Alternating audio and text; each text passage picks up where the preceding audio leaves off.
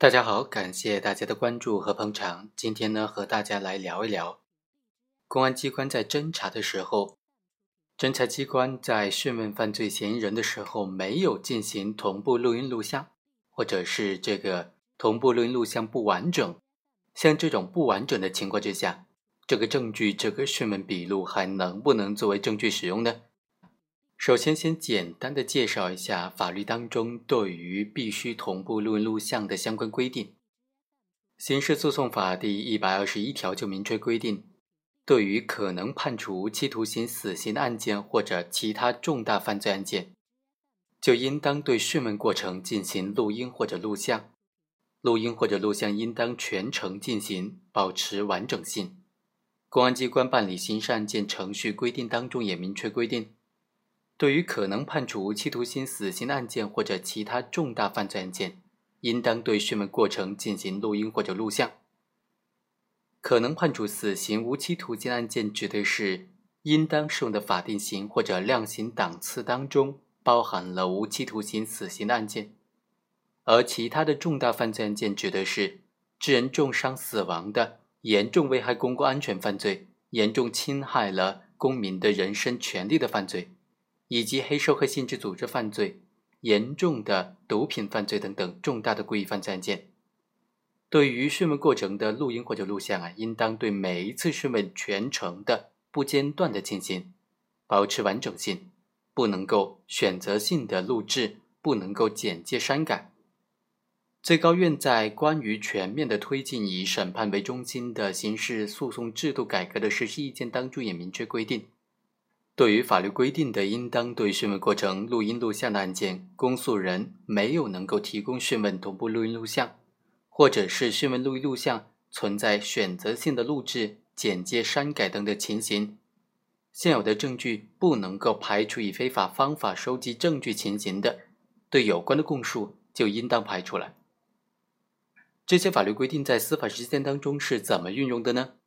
在办的过程当中，如果这个讯问的同步录像不完整，真的能够排除吗？这个讯问笔录真的能够不当做证据使用吗？我们来看看这个案件。二零一三年二月份的一天，被告人蒲某就在一个地方以两百块钱的价格，将零点三克的冰毒贩卖给了谭某。同年的三月二十五日，被告人蒲某呢又在另外一个地方。以四百块钱的价格将十颗麻古贩卖给了何某，后来这个何某就被公安人员当场抓获了，这个蒲某也被抓获，从蒲某的身上查获了疑似的冰毒两袋，以及疑似麻古两百一十颗，经过称量啊，这些毒品重量达到一百七十三点三九克，这些毒品检测出了甲基苯丙胺的成分。原审法院就判决被告人蒲某明知道是毒品，仍然进行贩卖，构成贩卖毒品罪。他的辩护人就提出啊，本案的认罪笔录当中的同步录音录像都是没有声音的，而且第二次讯问当中的这个同步录音录像啊，它是不完整的，所以本案的证据是存在瑕疵的，应当对这些同步录音录像不完整或者没有同步录音录像的证据。的讯问笔录都应当排除掉。那对于这个辩护意见，法院是怎么认为的呢？法院则认为啊，蒲某违反国家法律的规定，明知道是毒品仍然贩卖，构成犯罪是没有问题的。本案当中，公安机关在提讯蒲某的时候呢，虽然没有进行全程的录音录像，但是法院所认定的蒲某的两次贩卖毒品的事实。蒲某在有同步录像和没有同步录录像的情况之下，都做出了多次的认罪的笔录，都做出了多次的同样的供述，而且他的供述还得到了在案的其他证据的相互印证，而且本案也没有收集到公安机关存在刑讯逼供的相关证据，